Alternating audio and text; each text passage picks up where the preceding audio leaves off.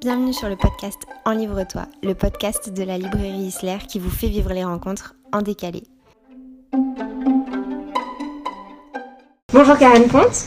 Bonjour. Merci d'être avec nous aujourd'hui. Tu viens nous parler de Embarquement immédiat pour Noël qui est ta quatrième comédie de Noël. C'est ça. Est-ce que tu peux nous parler de ce livre, nous faire un bref résumé euh, sans trop nous spoiler? Sans trop spoiler. Bah oui, sinon c'est pas drôle. Ah il faut quand même que je révèle l'intrigue principale, qui Oui. est déjà du spoil, mais Oui, mais c'est un petit spoil. bon. Euh, c'est l'histoire de deux sœurs jumelles qui s'appellent Margot et Maggie, qui ont euh, des visions très différentes euh, de leur destination idéale pour Noël, puisque l'une est plutôt du côté de la Finlande et l'autre est plutôt du côté des tropiques. Et pour leur anniversaire, leurs parents ont décidé de leur offrir pour Noël un voyage surprise et elles n'ont dans l'enveloppe un- euh, qu'un indice et euh, la date de départ, l'aéroport et l'heure. Et donc chacune prépare sa valise en pensant partir euh, dans son endroit préféré. Et hélas, à l'agence de voyage, à l'œuvre était une stagiaire. Et la stagiaire s'est mélangée un petit peu les pinceaux. Et donc, les deux sœurs vont embarquer, en effet, pour une destination de rêve, mais pas celle à laquelle elles croyaient chacune. Et donc, l'une va partir pour la Laponie, mais elle a dans sa valise quatre maillots de bain et un paréo. Et l'autre va partir pour les Seychelles, sauf qu'elle est en moon boots et en combinaison de ski. Voilà. Et donc, ça raconte comment chacune d'elles va survivre à ce voyage pas du tout prévu. C'est une comédie de Noël qui est complètement décalée par rapport euh, aux précédentes. On est bien loin euh, de, des deux premiers auxquels euh, je pense particulièrement. Comment t'es venue cette idée euh, saugrenue de nous les envoyer, déjà de penser à un Noël aux Seychelles? Genre, Euh, alors en fait, ce qui m'a plu au départ dans l'idée, quand, quand j'ai réfléchi à une comédie de Noël, je voulais euh, faire sortir les personnages de leur zone de confort en fait. Et je me dis, ça serait rigolo de les confronter à quelque chose auquel elles s'attendent pas, qui soit évidemment euh, drôle euh, et qui amène en fait du coup plein de situations euh, comiques derrière. Et, et j'ai pensé à ça, j'ai pensé à cet in- intervertissement. Alors soit de valise, mais du coup ça ça allait pas suffisamment. Donc là de destination carrément. Et, euh, et en fait, l'idée c'était d'essayer de montrer que quel que soit l'endroit du globe, en fait, eh bien la magie de Noël est partout. Et donc voilà. Alors, moi je me sentais quand même plus dans la magie de Noël en Laponie que dans les Seychelles. Et pourtant, Et ben oui. Et pourtant. étrangement, Eh oui. ma partie préférée du roman, c'est les Seychelles. Alors c'est sans doute parce que euh, moi je me disais aussi que ça allait être vachement dur les Seychelles et que j'allais avoir vachement de mal euh, à essayer d'y mettre des choses et en fait j'ai fait beaucoup beaucoup de recherches et finalement je me suis aperçue que comme ils n'avaient pas le décor en fait ils ont énormément de valeurs humaines, de partage, de famille euh, et je me suis moi aussi vachement laissée embarquer par les Seychelles et quand je suis retournée en Laponie, puisque j'ai d'abord écrit toutes les Seychelles et après j'ai écrit toute la Laponie, eh bien je trouvais bizarrement que c'était plus dur à écrire. hein, parce qu'en fait il y a tout le décor, mais il n'y a que le décor. Donc euh, c'était hyper paradoxal dans l'écriture.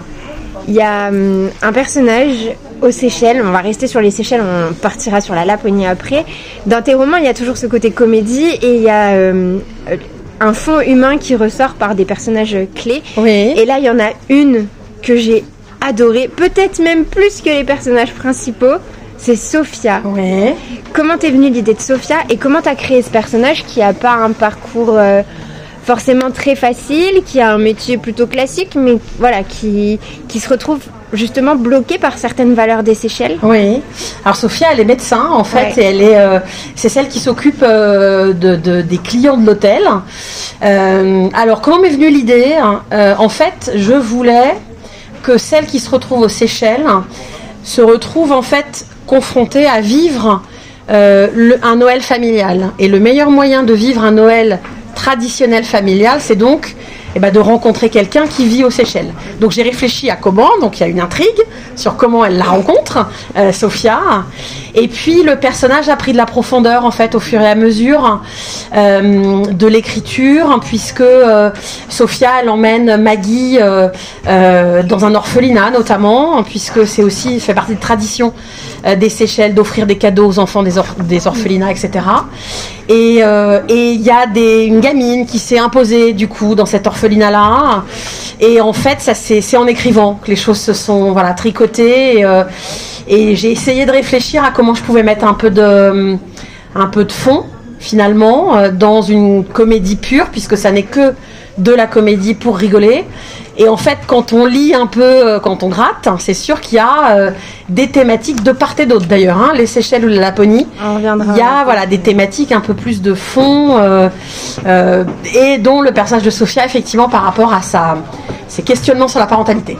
Les deux sœurs, elles sont complètement différentes et pourtant elles sont hyper proches euh, parce qu'elles sont jumelles d'une part, mais Ouais. ça aurait pu euh, ne pas suffire. Quoi avoir fait qu'elles soient si différentes, même dans leur façon de vivre au quotidien? Il y en a une qui est tout nouvellement divorcée, euh, qui qui est très, qui aime le luxe, qui aime la beauté. L'autre Ouais. qui est pédiatre, qui est très bien dans son petit quotidien de célibataire. En tout cas, c'est l'image que j'en ai au début du roman. Pourquoi les avoir rendues si différentes et pourtant si indissociables? Parce qu'elles ne se lâchent jamais, Non, elles en sont fait. très proches, ouais. Euh, parce que j'aime bien le, le- le thème de la gémellité, un thème qui m'intéresse. Euh, moi, quand j'étais gamine, j'aurais rêvé d'avoir une sœur jumelle.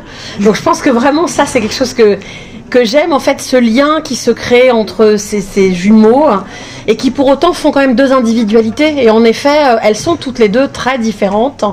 Euh, même si elles ont les mêmes valeurs même si elles sont quand même euh, elles se retrouvent sur un certain nombre de points Euh, Margot est très sûre d'elle.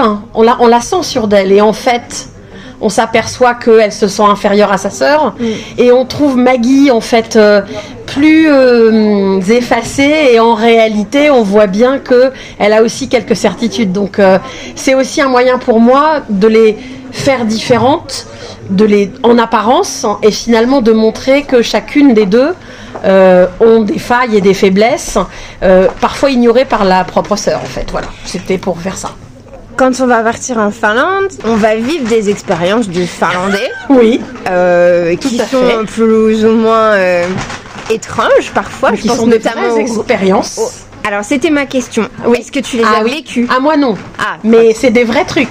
Je suis allée ni aux Seychelles ni en Laponie. Aucun, aucune des deux destinations. J'ai demandé à mon éditeur si je pouvais avoir droit à un budget presse. Bon, il m'a dit non. Alors, euh, il a bien fallu que je me débrouille. Euh, et en fait, les, tout ce qui est de- tout ce qui est fait de chaque côté, c'est totalement réel. Donc c'est vraiment, euh, c'est les vrais lieux, les vrais noms, les vraies activités finlandaises, le vrai plat les vrais plats. Ah, tout ça, c'est euh, voilà. Rien n'est, pour le coup, rien n'est inventé là. Il n'y avait même pas besoin, tu vois. Et même sans éditeur, ton mari n'a pas pensé à t'envoyer en Finlande avec ton amour pour Mais Noël non, écoute, il faudrait qu'on y aille un jour. Moi, je veux aller à Rovaniemi. Ça a l'air vachement bien. Ça a l'air- Alors, par contre, je ne veux pas faire euh, certains trucs qu'elle fait. J'ai pas très envie. Comme euh, l'affaire du sauna? Ouais, ou la pêche hein, sur la glace, tout ça, c'est pas trop mon truc. Mais le sauna, effectivement, la roulade dans la neige toute nue, je sais pas si. c'est- mais elle le fait, Margot, hein, quand même. hein. Elle y va. Elle y va. Et elle y va et elle va réussir à ce moment-là à faire rire un personnage Oui. qui est très touchant qui s'appelle Tania. Tout à fait. Forcément, les gens qui te suivent sur les réseaux savent que tu vivais une période pas facile au moment de l'écriture. Est-ce que Tania est fortement inspirée de toi? Euh, alors non, parce qu'en fait, euh, j'ai terminé d'écrire le roman en avril. hein. et donc, euh, en revanche, je l'ai corrigé cet été. Et c'était très étrange, en fait, pour le coup, de relire certains passages et de relire certaines choses que j'ai écrites. Euh, elle sonnait évidemment Différemment. bien différemment. Euh, ouais, ça a été euh, la relecture a été plus compliquée, mais au moment non, en fait. Ok. alors, alors, pourquoi avoir un... Alors, Tania, elle vit un deuil. Euh, Oui. Elle vit un deuil... euh, Elle a perdu sa Elle a maman. perdu sa maman. Elle est là-bas avec son papa. Elle a 14 ans. Du coup, pourquoi avoir introduit cette, la notion de deuil? C'est un thème qui revient beaucoup dans tes romans, mais dans une comédie de Noël. parce que j'écris des romans qui parlent de la vie et même les comédies Noël ça parle de la vie. Et je, moi j'aime bien j'aime bien écrire des comédies familiales et j'aime bien que finalement dans, dans, toutes mes comédies de Noël même si on fait que rire il y a toujours un, peu de fond en fait. On peut toujours y prendre un peu de fond. Et, euh, ça m'intéressait d'avoir euh, finalement ce personnage là qui, qui a vécu une situation compliquée qui fait que Noël pour elle est très compliqué hein, et de comment Margot, qui n'est pas la sœur euh, attendue, hein, qui n'est pas celle qu'on pensait qui pourrait aider cette gamine, et bien finalement va quand même être celle qui va réussir à l'aider. comment. Bah, du coup, tu as un peu répondu à ma question tout à l'heure. Tu nous disais que tu avais d'abord écrit toutes les Ouais. Seychelles, puis toute la Laponie. Est-ce que du coup, après, c'est pas compliqué d'imbriquer l'une dans l'autre? Alors au début, je faisais. euh, alors j'ai le début, elles sont toutes les deux ensemble, donc ça j'ai écrit euh, d'affilée.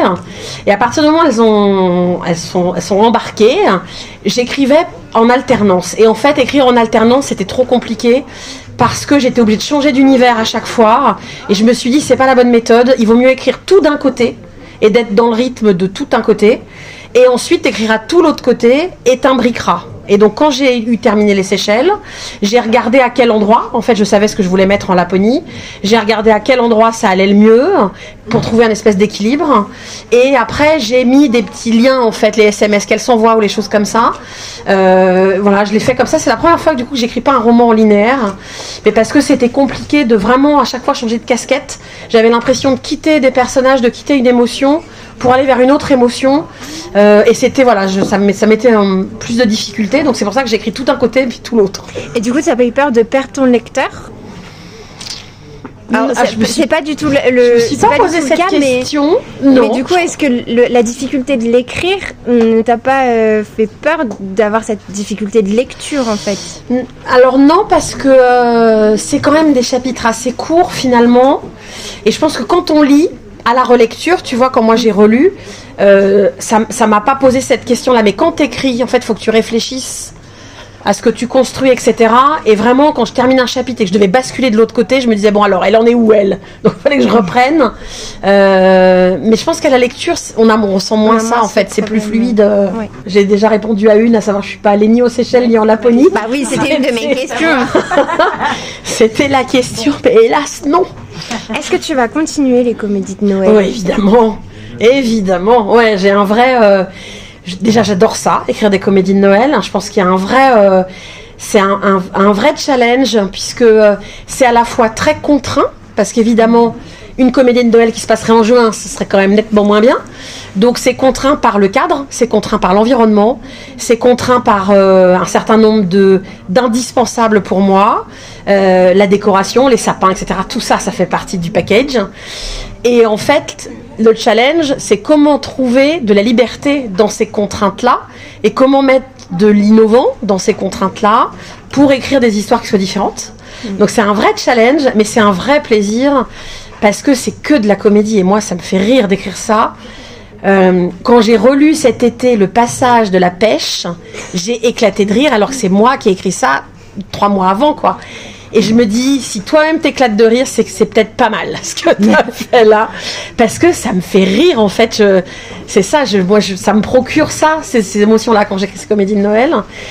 Et je trouve que euh, le lecteur, euh, euh, de, il y a de plus en plus de lecteurs par rapport à, à ces comédies-là, euh, parce que la vie est un peu vachement pourrie en ce moment. Ah bon? Euh, on ne sait pas si on pourra se chauffer, on ne sait pas si on pourra avoir de l'essence, on ne sait pas si...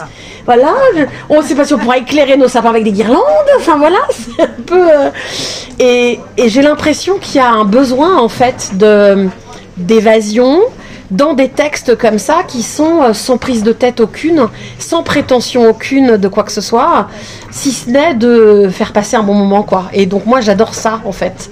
Donc oui, il y aura forcément euh, des comédies de Noël si mon éditeur évidemment veut bien toujours me dicter, mais a priori euh, Ça a l'air plutôt bien ça parti. l'air plutôt bien parti. Justement, moi j'aurais bien aimé ce qui vous a, qu'est-ce qui vous a amené à écrire des comédies de Noël à la base en fait, il y a quelques, ça fait quatre Ça fait 4 ans, ouais. Ouais. Alors Qui- Qu'est-ce qui a été Ça le fait- déclic en fait? Qu'est-ce qui m'a amené? Alors, euh, moi déjà, je suis déjà une dingue de Noël, Oui. de base. Bon, ça, je pense que tout le monde l'aura compris. Euh, et puis, en fait, je regarde, moi, des comédies à la télé, et à la télé, c'est plus des romances de Noël. Et en fait, moi, j'avais envie d'écrire des comédies de Noël. Parfois, et d'ailleurs, dans celui-là, oh, je pense qu'on peut pas dire qu'il y a de la romance. Hein. Il y a, c'est l'histoire de deux sœurs. Il y a, il y a une amourette qui dure une page, mais c'est pas, c'est pas le centre de l'histoire. Non, c'est vrai. Tu vois, c'est pas. euh, Mais peut-être qu'on aurait aimé qu'il y ait un peu plus qu'une amourette. Là, en fait, euh, ouais. Et donc, j'avais envie, moi, de, ouais, d'éc- d'écrire finalement ce que moi je vois à la télé et d'en faire des livres, quoi. Donc, euh, et ça n'a pas été facile parce que la première fois que j'ai proposé à mon éditeur, il m'a dit non au début. avant la toute première, il m'a dit non mais deux livres par an, Karen, c'est pas possible. Personne fait ça. Euh, les libraires vont rien comprendre. Et maintenant, beaucoup le font. Et oui, mais à l'époque, il y avait très peu d'autrices françaises, en fait. Quand moi j'ai proposé, il y avait très peu d'autrices françaises, voire pas d'ailleurs. Et je leur avais dit, mais en Angleterre, aux États-Unis, euh, tout le monde fait ça. Tous les auteurs ont un roman de Noël. Mais non, je suis passée pour une illuminée. Et donc je suis revenue à la charge. un an et demi, deux ans après. Et là, ça commençait, je pense, déjà à être un peu plus. euh, et ils m'ont dit, bon, allez, d'accord. Vous aviez fait la team Romcom avec un. Alors, pas no- moi. C'est les. C'est la. Ah bah, a... J'étais sûre que t'étais dedans. Non, dans la team Romcom, il y a Marie Vareille, Sophie Orionnet, Adèle Bréau, Ok.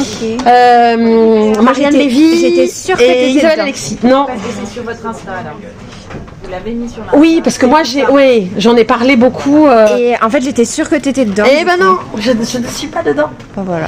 Mais c'est venu un peu Raté. dans le même temps. Je pense qu'après, et là on voit bien cette année, l'offre de comédie de Noël Elle est est à quand côté de même toi. bien plus grande. Ceci dit, vous comptez quand même sur les doigts de la main les autrices françaises. hein. On n'est pas Trois. nombreuses en fait à Trois faire. 4 3 Je pense qu'il y a Zoé, il y a Zoé. Marie-Lise, cette année sa première.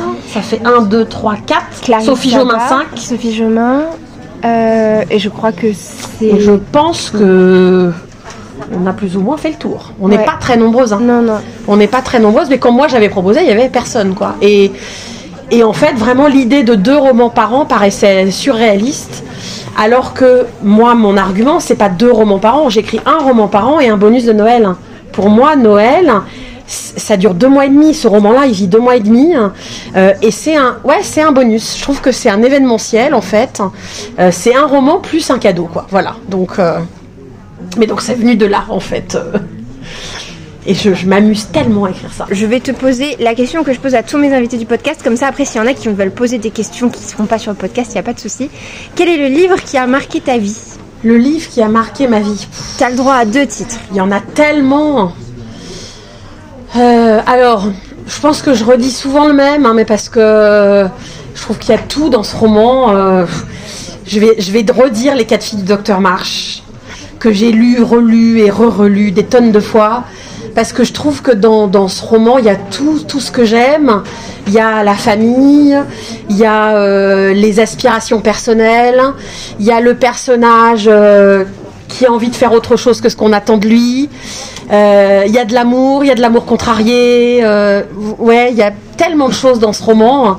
Euh, Il y a une petite sœur peste. Il y a vraiment, enfin voilà, je trouve que ouais, il y, a- il y a tout finalement là-dedans et je relis ça avec plaisir. Et d'ailleurs, on voit bien le nombre d'adaptations en film qu'il y a de ce roman-là. Ça montre bien que, en fait, ouais, ce roman-là est un peu un classique euh, qu'on peut relire à n'importe quelle époque. Et moi, j'adore le personnage de Joe, évidemment. Voilà, dans ça ce- me surprend pas du tout. Ouais, c'est ma préférée. Euh, et donc j'aurais hésité avec Autant n'emporte le vent, tu vois. Autant n'emporte le vent uniquement pour Scarlett. Parce que je voudrais créer un jour un personnage comme Scarlett. Je trouve que c'est, en termes de romanesque, elle est détestable et on l'adore.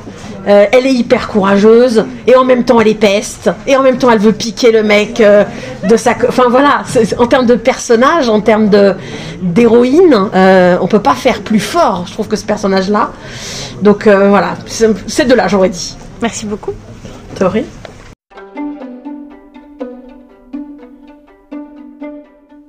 Merci de nous avoir écoutés. Et pour connaître toutes les informations sur ce podcast, n'hésitez pas à vous rendre dans la barre d'infos. Pour connaître les prochaines rencontres, allez directement sur le site isler.fr pour toutes les informations.